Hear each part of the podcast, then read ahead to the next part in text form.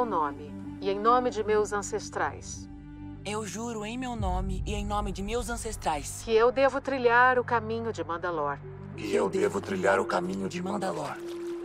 Din Djarin afirma ter se banhado nas águas vivas. Ele fala a verdade. Você também está redimida. Você está redimido. E Bo-Katan Kryze. Você também está redimida. Mas eu não sigo o caminho. Você se banhou nas águas? Me banhei. E você removeu o seu capacete? Não. Então você pode se juntar ao nosso grupo. Bem-vinda, Bo-Katan do clã Kryze. Você é uma de nós.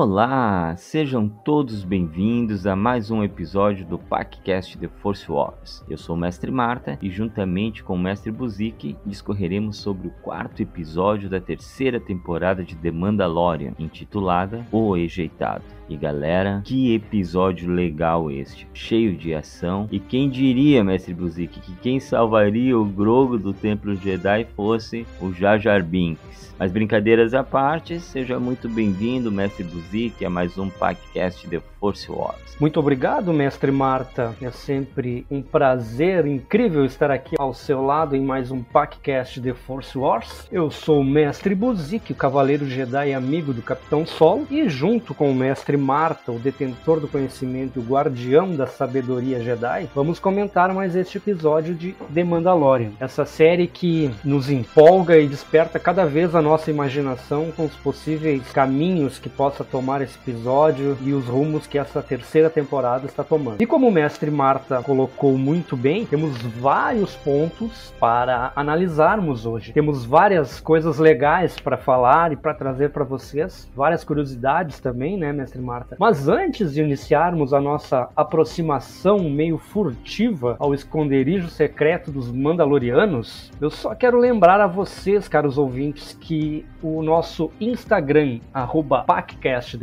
Wars, está sempre aberto para todos vocês que querem falar com a gente, querem deixar a sua opinião, falar alguma coisa sobre o nosso trabalho aí que a gente tem feito até aqui, tem alguma sugestão ou até mesmo quiser fazer uma crítica sobre os nossos assuntos, os temas abordados aqui, as nossas opiniões. Então, se você já nos segue lá, fique à vontade, pode deixar o seu recado. Também a nossa página do Facebook, com curiosidades e informações, está sempre disponível para vocês entrarem em contato conosco. Se você preferirem ainda enviar-nos um e-mail, o paccast.wars@gmail.com também está à sua disposição. E você também pode usar este e-mail como a nossa chave Pix para fazer qualquer qualquer doação para esses amigos que vos falam e nos ajudar com os custos deste podcast para que possamos manter o programa no ar. Então, o paccast.wars@gmail.com está à disposição. Só quero agradecer rapidinho aqui a Maria Inês do Beleza e Bem-Estar, o distribuidor Docmos do Rio Grande do Sul, que, como de costume, destina 10% de todas as vendas feitas através do PacCast. Uh, então é só chamar lá 991 14 91 63, dizer que você ouviu o nome da marca aqui no PacCast e estará nos ajudando a, com os custos aqui do podcast, nos ajudando a manter o programa no ar. E ainda vai ter um desconto super especial de 10% nas suas compras. É isso mesmo. Então é só dizer que ouviu aqui no, no PacCast, né? Não importa a plataforma que você ouviu, se foi Spotify, Amazon Music, Google Podcast, Rádio Public, Castbox, ou ainda nós também estamos no Orelo e no no YouTube, né? Qualquer uma dessas plataformas e de uma outra plataforma que você nos ouça aí, que com certeza eu esqueci de alguma aí, mas depois mestre Marta me corrigirá. É só falar que ouviu a marca aqui no podcast e vai adquirir produtos de excelente qualidade com ótimo custo-benefício e ainda vai nos ajudar, né, a manter o podcast no ar. E quanto à qualidade, mestre Marta hoje é testemunha, né? Mestre Marta está com um problema de voz, usou o produto Docmus para garganta e tá quase novo, né? Mas muito bem, acabamos de ser detectados pelos Mandalorianos, mas fomos autorizados a pousar e iniciar a transmissão de mais um PackCast The Force Wars, desde que não revelemos nossa localização. Então, venham conosco e descubram tudo o que aconteceu no quarto episódio da terceira temporada de The Mandalorian, esta série que está atiçando a nossa imaginação. Este episódio é intitulado O Enjeitado.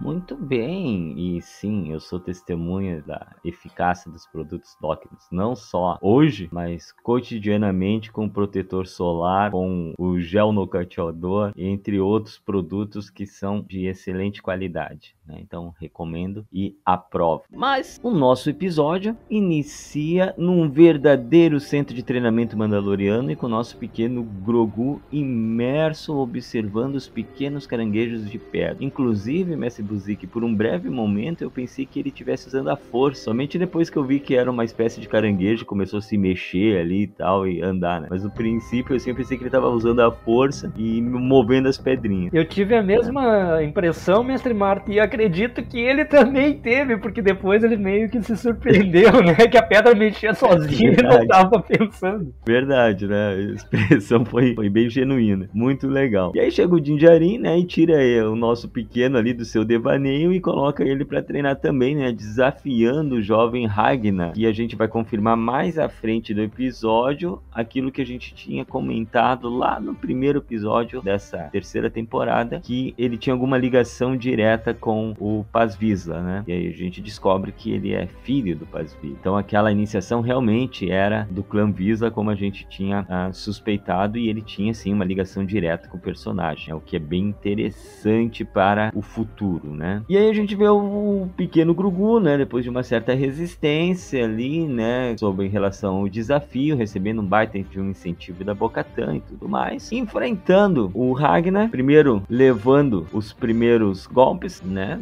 Do dardo, que parecia mais um paintball, né? Mas como era treinamento dos jovens, uh, e depois dando uns saltos, né? Bem uh, de uma forma, eu posso dizer cartunesca, né? Aqueles saltos foi bem, bem, bem esquisitos, né?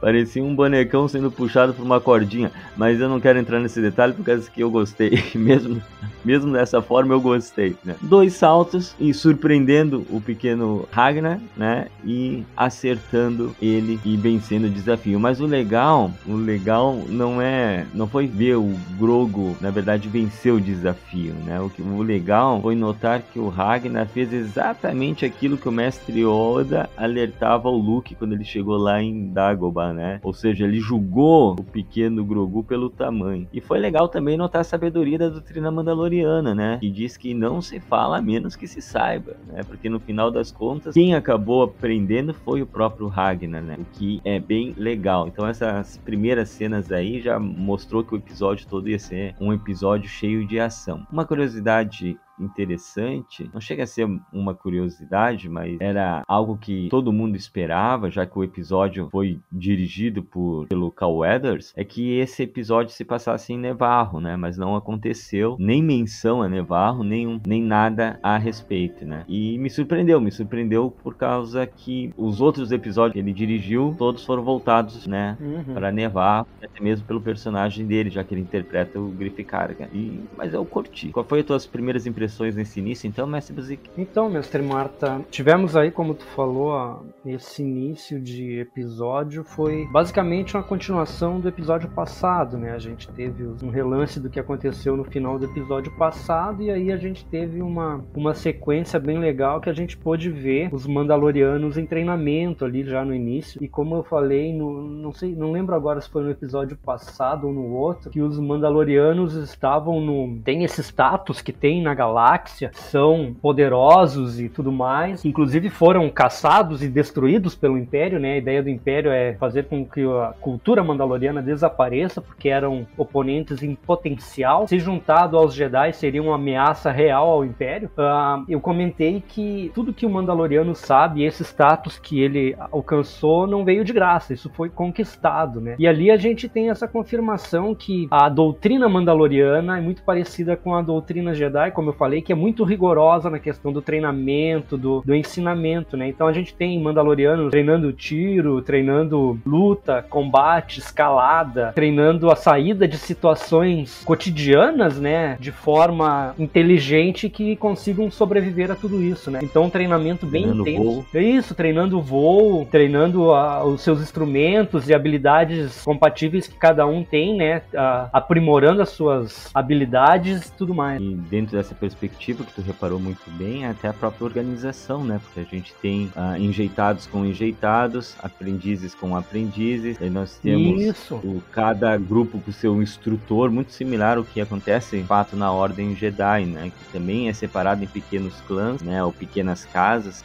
preferirem, uh, com grupos de quatro Younglings e com um mestre responsável por essa casa, por esse clã, uh, para dar as primeiras instruções. Então, essa observação da similaridade foi bem precisa e é realmente isso que acontece, né? O que é bem legal. Muito legal que a gente consegue ver mesmo isso, né? Que cada atividade tem um instrutor específico que certamente é o Mandaloriano mais, mais instruído no determinado assunto. E a gente tem também o Grogu, né? Que é colocado à prova como enjeitado, né, para passar de enjeitado a um aprendiz, né? Eu não sei se você também teve a impressão que eu tive, mestre Marta, mas o Mando tava meio que pai, assim, meio querendo resultados rápidos do Grogu, né? Meio aflito, assim, meio ansioso por obter um, uma resposta não só dele, mas para si mesmo de que ele era capaz, né, de seguir na doutrina mandaloriana e obter resultados satisfatórios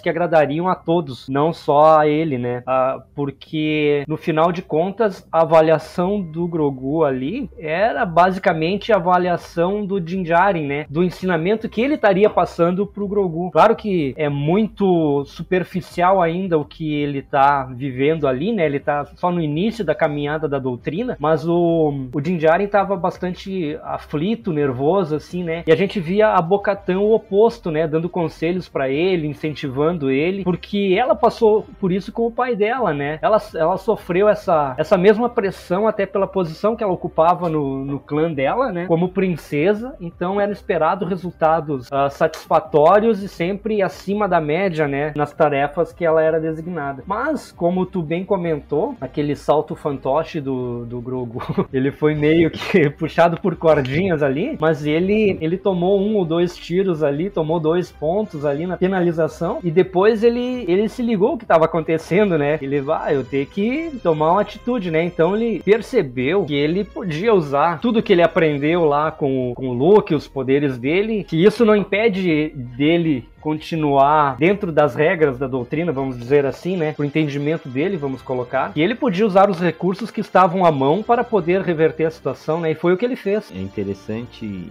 e cabe a nós lembrarmos aos nossos ouvintes que supostamente, segundo o próprio Favreau, o Grogu passou dois anos treinando com Luke Skywalker, né? Por isso que o Mando tinha até uma certa confiança naquilo que ele podia fazer, apesar de ele também estar ansioso pelos resultados. Né? Ele já viu o Grogu fazendo coisas incríveis, até mesmo sem todo esse treinamento, né? Como aconteceu no episódio do Mundorn, lá na, no episódio uhum. número 2 da primeira temporada. Então, supostamente, esses dois anos de treinamento com o Luke fez com que o Grogu uh, certamente se aprimorasse muito mais em tudo aquilo que ele já era bom. Então, a gente teve aí essa, esse deslumbre, né, do que ele começa a ser treinado de uma forma mais específica, né, uma forma mais concisa do que estava sendo até agora, porque a própria situação não, não permitiu que ele continuasse com o Luke Skywalker, claro que ele teria um um treinamento Jedi todo voltado aos seus poderes e tal, mas como ele optou por ficar com o Din Djarin, toda a situação que eles viveram depois disso não permitiu ao, ao Mando parar para pensar num treinamento para ele, né? Então tudo que aconteceu e tudo que a forma que aconteceu e para onde eles foram levados e acabaram ficando foi que tá proporcionando isso agora, né? E é muito legal a gente ver essa organização toda e essa preocupação que os Mandalorianos têm em passar esse conhecimento, né? É quase que um ensinamento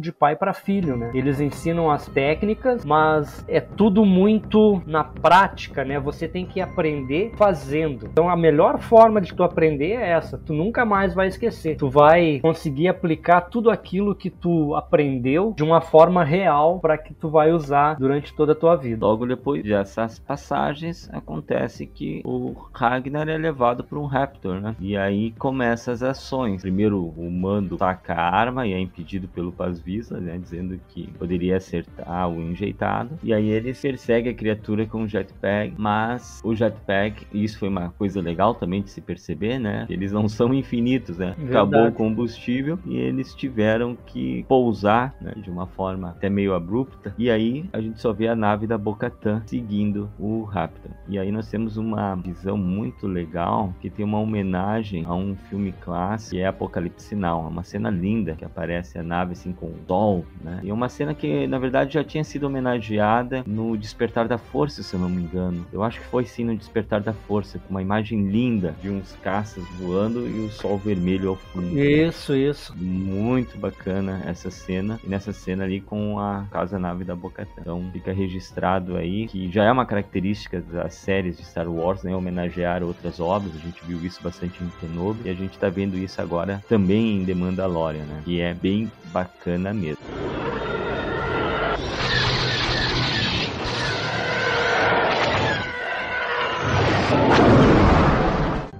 Só que acontece que ela segue o Raptor e volta, né? Ela vai, mapeia o lugar e volta. E aí eles organizam uma busca mais. Consistente, né? É isso, consistente, seguindo uma certa orientação. Uma coisa que eu percebi aí, mestre Marta, é que quando a criança é, é capturada pelo réptil voador lá, o Paz Vizsla toma mais pelo emocional do que pelo racional, né? Ele já aciona o jetpad, sai atrás, acaba ficando sem combustível, sem pensar muito no que ele ia fazer, né? O objetivo dele era a- alcançar, Resgatar. resgatar o filho dele, né? Isso mesmo, bem, bem interessante. E aí, a, sobre uma certa orientação da armeira e sob a liderança da Bocatã, eles organizam um grupo, foi atrás do enjeitado. E aí, nós temos uma cena muito bacana no Grogu na forja, né? Quando a armeira olha pro Grogu e armeira junto com o Pazvila, com o viu o treinamento do Grogu, né, lá naquela parte, viu o desafio lançado pelo Mando e eu percebi, eu acho que tu também deve ter percebido, que a armeira viu nesse enjeitado Grogu ah, um potencial, né? Tanto é que falou pra ele que ele não poderia ir junto com, com eles na busca, mas que tudo havia seu tempo e chamou ele pra forja. E ali na forja tem um diálogo legal, né? Porque que ela fala assim, ó, assim como moldamos o aço mandaloriano, moldamos a nós mesmos. Todos começamos como um minério bruto, nos refinamos por meio de provações e adversidade, diz a armeira, né? E isso é legal porque que ela tá diretamente, essas palavras estão ligadas diretamente à alquimia mental pregada pelas escolas de mistério do Egito Antigo. É, é, é algo que acontece ah, e que se chama justamente isso, né? Alquimia mental. E a partir dessa alquimia mental a gente pode mudar a nós mesmos, né? E é algo que foi ah, colocado ali dentro dos Mandalorianos e ficou muito bacana. Bacana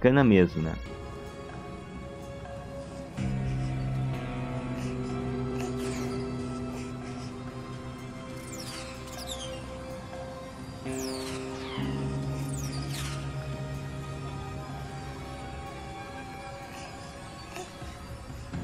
Esta é a forja. É o coração da cultura mandaloriana. Assim como moldamos o aço mandaloriano, moldamos a nós mesmos.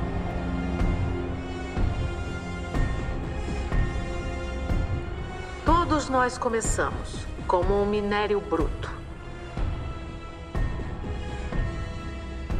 Nos refinamos por meio de provações e adversidades.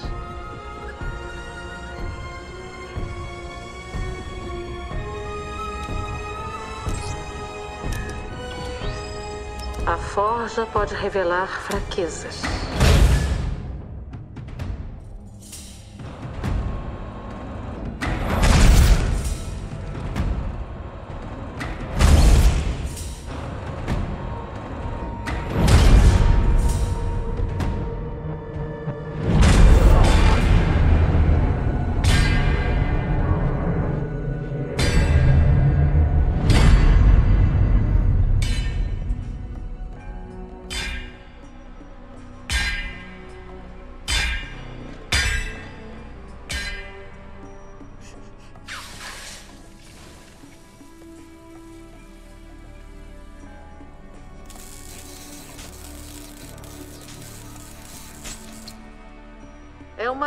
Tradição em nossa cultura cada um doar uma pequena parte do que recebe para os enjeitados. Foi com esses restos de Beskar que forjei a próxima peça de sua armadura.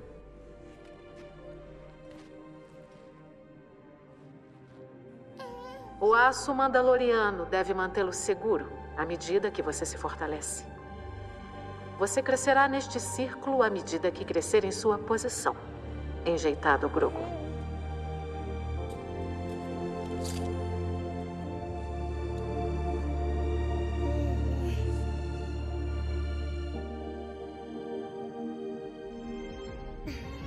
Qualquer forma, o que é dito ali pro Grogo naquele momento acaba despertando certos gatilhos do nosso pequeno enjeitado, né, Zico? Sim, sim. Ele começa a ter recordações, né, do que aconteceu. Isso. Uh, só comentar antes que tu falou depois que a nave da Bocatan retorna, mapeia o local em que a criatura faz o seu ninho e tá lá e tal. Tem uma coisa interessante que a gente percebe que a Bocatan a vida inteira inteira ela anseia por liderar os Mandalorianos, né? E ali, nesse momento, tem uma coisa que, que acontece ali, que Maqui Maquiavel tem uma frase uh, muito interessante, que é que ele diz é algo mais ou menos tipo que julga-se muito mais pelos olhos do que pelas mãos que muita gente estava envolvida em ver o que aconteceu, mas poucos estavam sentindo o que aconteceu. E a Bocatan, ela, ela percebeu o momento que o que, que ela podia fazer, né? Todo mundo saiu com seus jetpacks tal. E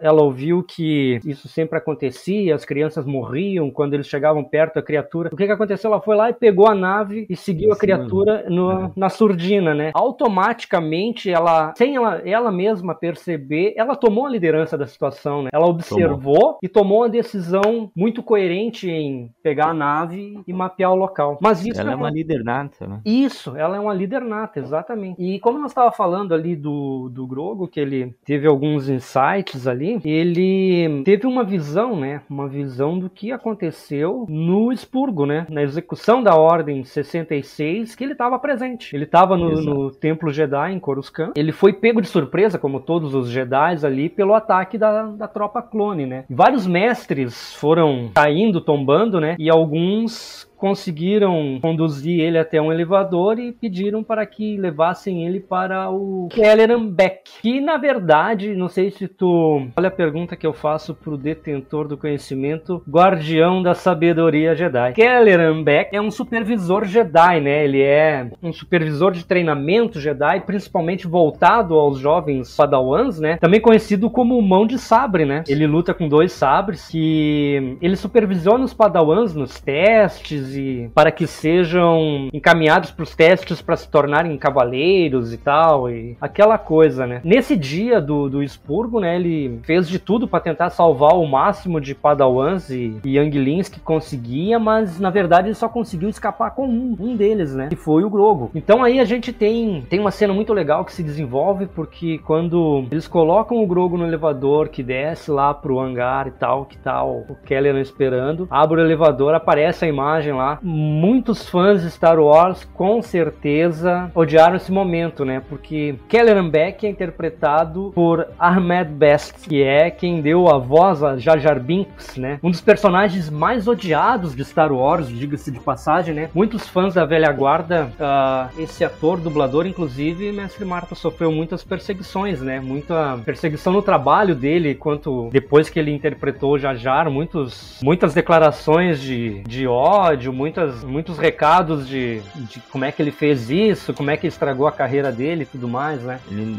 não só fez a voz, como ele interpretou o Jar Jar, né? Porque, isso. Ele fez toda a interpretação do Jar Jar, captura de movimentos, tudo. E sim, ele recebeu muito hate na época e entrou numa depressão profunda e pensou inclusive em tirar a própria vida. Sim. E depois de muito tempo, depois de passar todo aquele período da, das prequels, ele apareceu numa convenção e ele foi muito aplaudido, né? Então isso meio que reanimou ele. Então chamar ele de volta para um papel de destaque é muito legal, né? E ver ele se sair bem e tudo mais. Então é, é muito gratificante uh, perceber que há salvação ainda para os fãs de Star Wars, né? E eu volto a repetir que a reação que esses fãs tiveram com a prequels, os filmes episódio 1, 2 e 3, é uma reação muito similar ao que está acontecendo agora com os filmes 7, 8 e 9. Justamente, inclusive a atriz é. que interpretou a Rose Tico saiu das redes sociais justamente por causa desses problemas, né? Isso, e não só ela, os outros atores e atrizes também receberam muitas críticas, né? Ah, tá se desenhando o mesmo caminho e como eu acredito que aconteça também, vai também haver ah, mais à frente uma aceitação muito melhor também dessa nova trilogia. Ah, sim,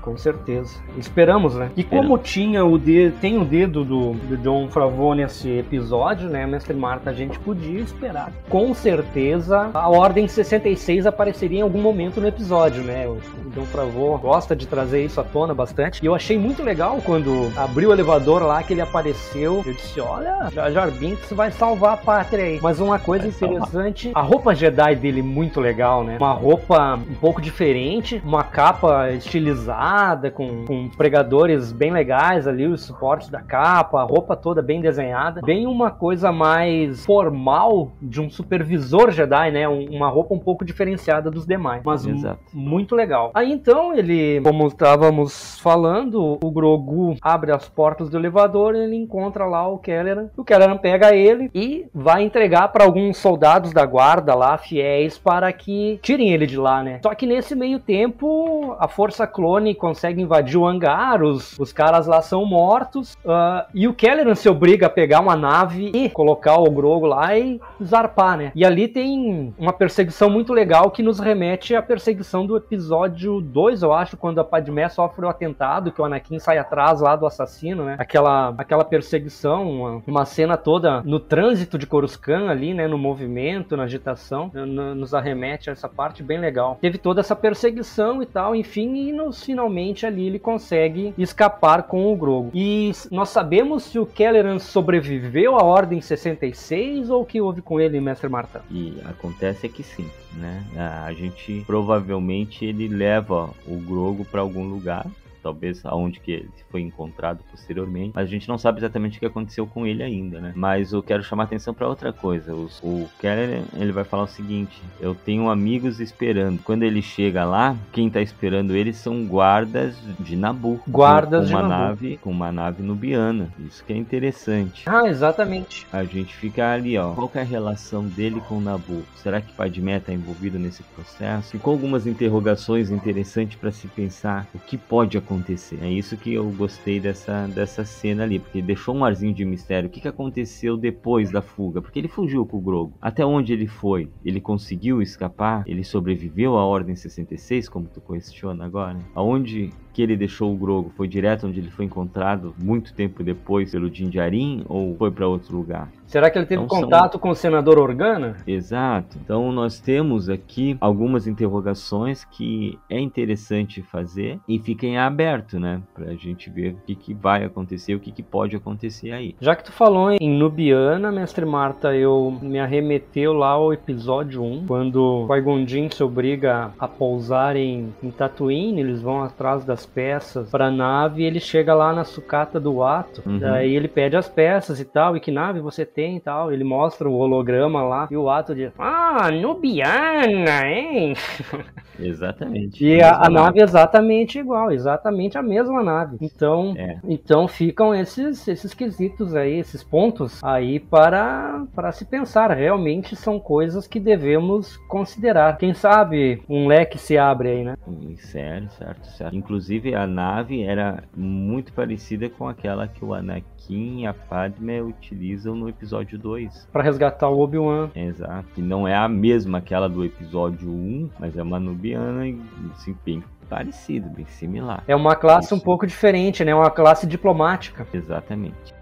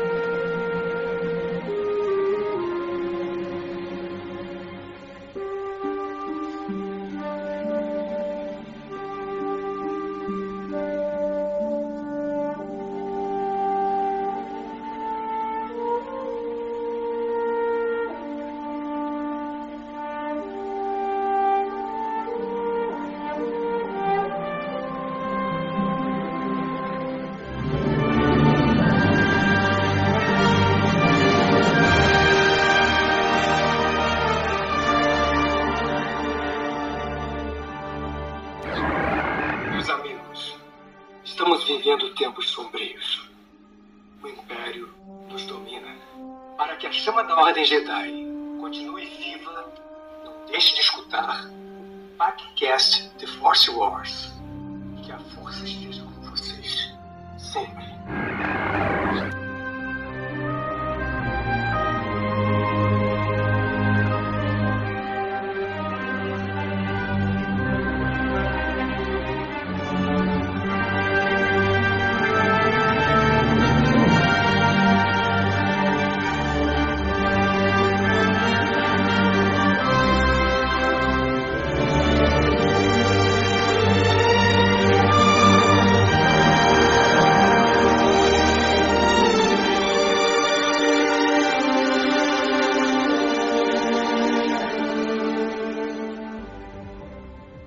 Voltando à perseguição ao jovem Ragnar, né? Tem uma cena interessante porque a, a Bocatan desce a nave, diz que se se aproximar mais vai fazer barulho, não é interessante. E nós temos um- uma espécie de jantar dos Mandalorianos, né? Eles vão acampar no local. Pode parecer uma cena meia bobinha ali, mas ela tá cheia de significados, né? Porque que ela mostra respeito entre os Mandalorianos. Porque na hora que ela recebe a sua refeição, ela pergunta pro Din Djarin como é que ela faz para comer, né? Na frente de outros Mandalorianos. E, ela, e o Din Djarin fala que não, que não come, que ela tem que pegar e se afastar para um lugar onde que ela possa tirar a máscara sem que ninguém veja, para depois comer. Parece que tá mostrando apenas algum costume mandaloriano, mas ao mesmo tempo, nessa cena, o próprio Paz Vesa fala para ela o seguinte: não, você tá liderando, então você tem que ficar perto do fogo. Isso tá mostrando respeito para Você conquistou o direito, né, de ficar perto do é, fogo. você conquistou o direito, então isso mostra um respeito e ao mesmo tempo que mostra esse respeito, faz com que a própria Bocatan pense naquilo que nós falamos no episódio passado, né? Vê a doutrina que os filhos do olho seguem de uma maneira diferenciada. Vê a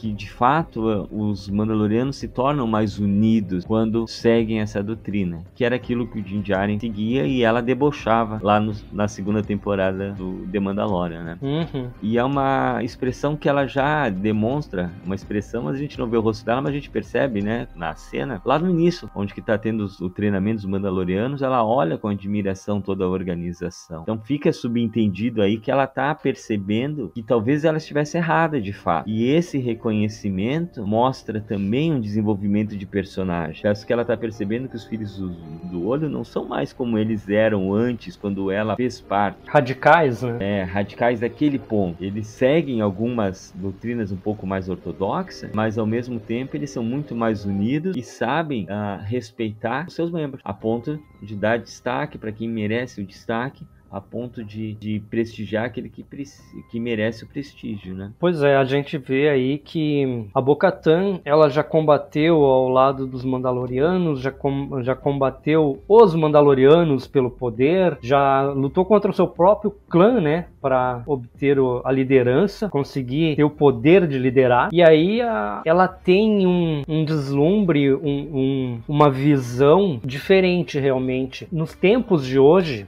em que os Mandalorianos estão lutando para manter a cultura mandaloriana, para que não sejam extintos da galáxia, né? Ela percebe que os filhos do olho, com a sua postura um pouco mais ortodoxa, ainda são, ah, como tu falou, mais, mais fiéis entre si, mais unidos. E isso é o que os Mandalorianos precisam agora para conseguir se manterem vivos, manter a chama mandaloriana ainda acesa. Um exemplo disso é o próprio grupo que viajava com ela antes e que abandonou ela totalmente, né? Exato. Então ali ela tá vendo que olha, não aconteceria se ela tivesse a, ali seguindo a doutrina como aqueles caras que estavam ao redor dela fazem. E ali ela tem um deslumbre, né, de como vai ser ela liderar um grupo mandaloriano seguindo uhum. preceitos mandalorianos, o grupo unido, todos seguindo ela, sem questionar, uh, tendo certeza de que ela é a líder que tá ali porque ela merece, porque ela sabe o que ela tá fazendo. Sem ela ter que lutar por isso, ela conquistou isso. Exato. Isso fica subentendido em toda a sua liderança para no resgate, que foi vitoriosa, né? Afinal de contas, eles conseguem resgatar o Ragnar. Né? E também fica subentendido no final do episódio, como a gente vai falar daqui a pouquinho, né? Na conversa que ela tem com a armeira, que é bem legal. Mas antes de chegarmos a esse ponto, vamos falar do resgate do, do Ragnar, que foi também bem legal, né? Porque eles conseguem chegar até o ninho, a fera não tá ali, né? E eles usam o sensor de, de calor para ver onde que poderia está a, o gurizão, né? O enjeitado.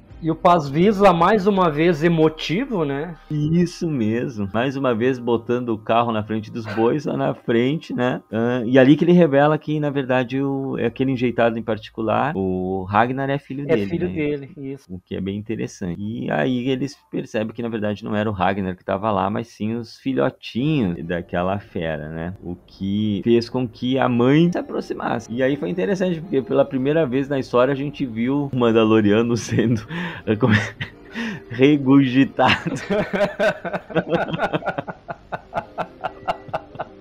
um Mandaloriano sendo regurgitado por um Raptor, né? Uma cena muito incrível, né? E aí foi interessante, né? Porque como eles tiveram que atacar, né? Ele, o Pazvisa acaba indo pra boca do, do Raptor e a mamãe Raptor lá já pega o Ragnar e sai voando. sai voando. E a Bocatan, a exemplo do que tu falou antes, ela não titubeia e nem espera a contrariar a própria recomendação de não usar os jetpacks, né? Ela já voa é. com o Jinjarin logo em seguida, e só depois que os outros bocós mandalorianos que estavam acompanhando lá se olharam e falou, opa, vamos também, né? E aí eles vão. Então, mais uma vez ela mostrou proatividade e liderança indo atrás. E foi o que, que deu certo, né? Então ela se aproxima da fera quando estava voando, aquele Raptor, ela perde as suas ombreiras, por causa que ele acerta ela. Uhum. E aí, com cenas bastante legais, assim, com. E aí a direção, eu tenho que parabenizar o Cal Weathers, por causa que as cenas foram muito bem montadas, né? Com a câmera aproximando em alguns detalhes, fazendo um zoom específico no tempo certo para onde precisava mostrar. É eu, verdade. Eu gostei muito dessas cenas no ar, assim. Foi uma perseguição que não perde pro cinema em nada. E mais uma homenagem, né, Messi Buzik? Mais uma homenagem a mais uma obra cinematográfica que tem uma cena ali onde que o crocossauro acaba devorando. Salva todo mundo, né?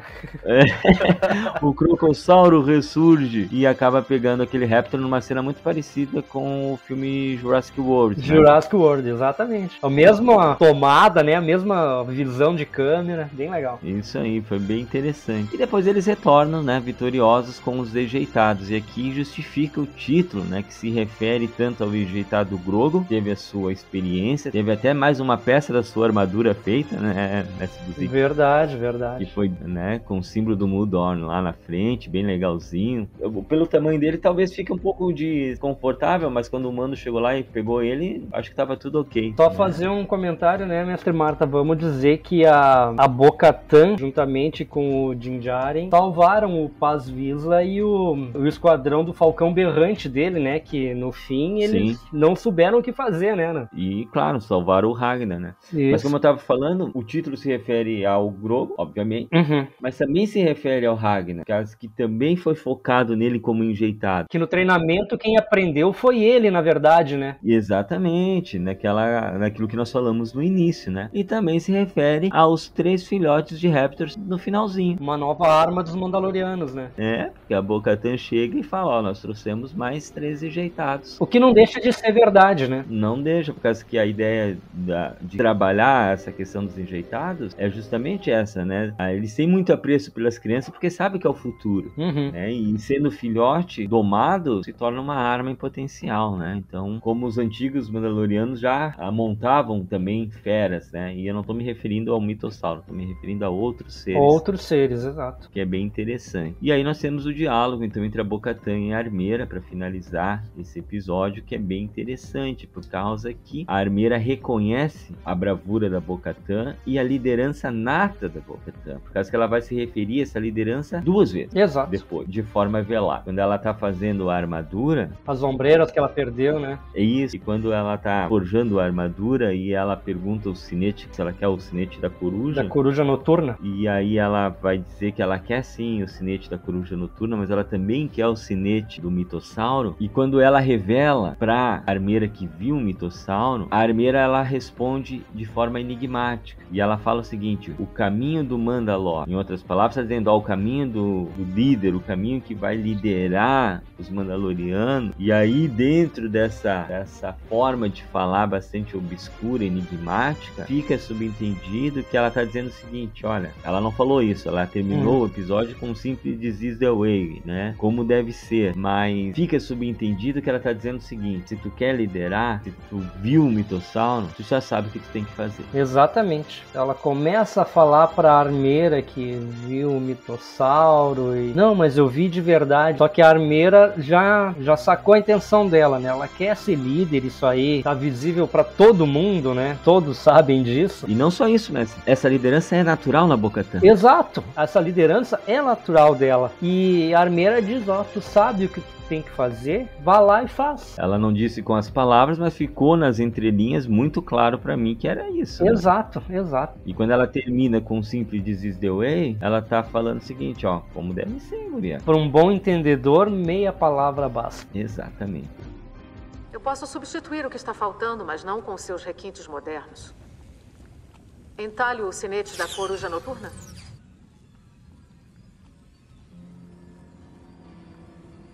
Seria aceitável usar uma ombreira com a coruja noturna e outra com o mitossauro?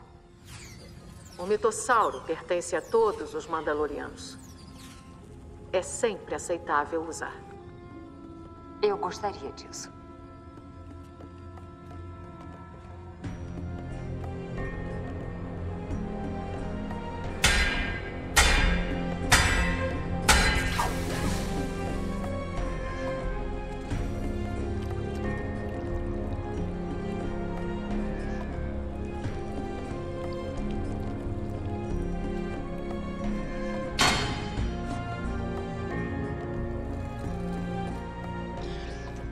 Que você diria se eu dissesse que viu? Que você viu um o quê? Um mitossauro. Eu diria que você tem muita sorte. É uma visão nobre. Não, eu. Quero dizer um de verdade. Sob as águas vivas de Mandalor. Quando escolher trilhar o caminho do Mandalor, você verá muitas coisas. Mas foi real. Como deve ser.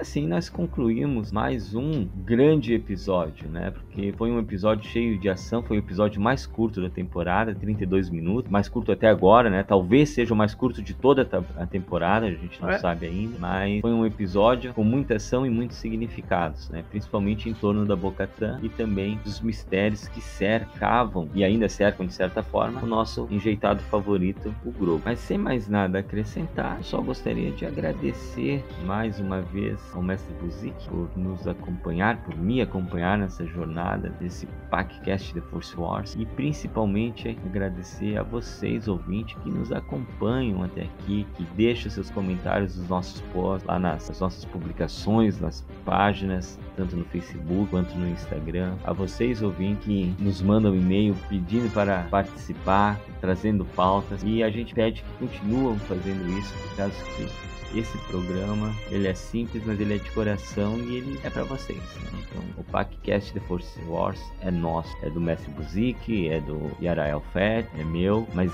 principalmente é de quem ouve. Então, muito obrigado a todos vocês.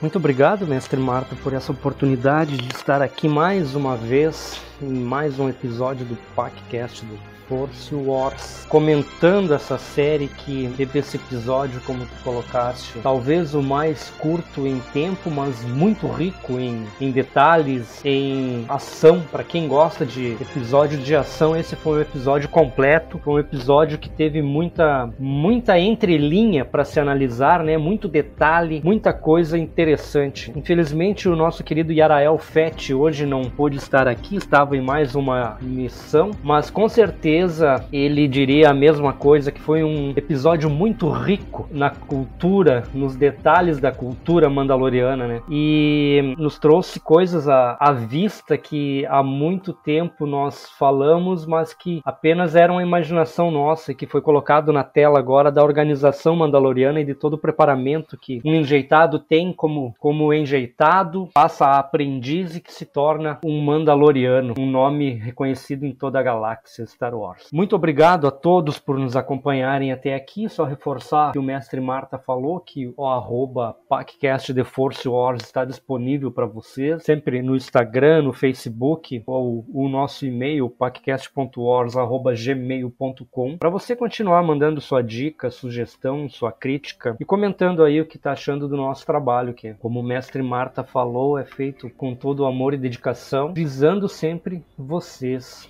sempre trazer para vocês um ponto inicial para que vocês possam iniciar as suas pesquisas, os seus aperfeiçoamentos, se aprofundar nos pontos que vocês mais gostam e mesmo pesquisar os que vocês não gostam muito para saber e fazer as suas ligações e caminhar com suas próprias pernas aí neste universo Star Wars que é muito vasto e infinito, que agrada a muitos, desagrada a alguns, mas porque ainda não viram a beleza dessa grande obra que o excelentíssimo mesmo George Lucas desenvolveu e dedicou a sua vida toda para isso, né? Então nós estamos aqui apenas para mostrar para você que você que nos ouve, você que nos acompanha aqui, que ouve os nossos episódios, tem toda a capacidade de analisar esses episódios e tirar as suas próprias conclusões. Muito obrigado a todos, muito obrigado, mestre Marco, por estar aqui mais uma vez na parceria. Fiquem bem todos vocês e que a força esteja com todos vocês sempre. E até o próximo podcast de Force Wars.